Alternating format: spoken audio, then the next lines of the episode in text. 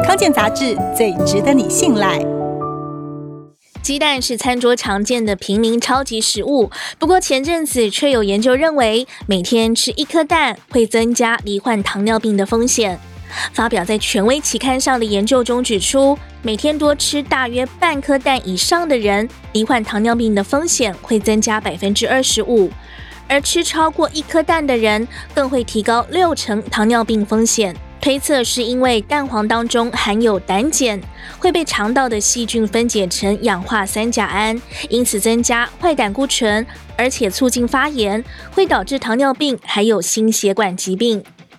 不过，营养师认为糖尿病不是单一食物就可以决定。研究当中，受试者也不可能每天只吃鸡蛋，一定会搭配其他食物，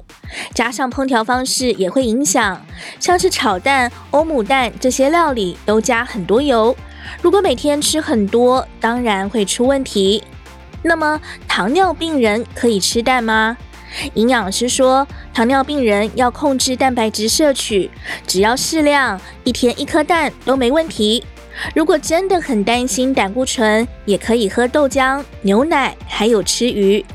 蛋算是个好食物，但是能不能吃得健康，就要看怎么烹调了。专家认为水煮最好，因为用高温煎、炸过的蛋可能导致油脂和胆固醇氧化变质，对人体有害。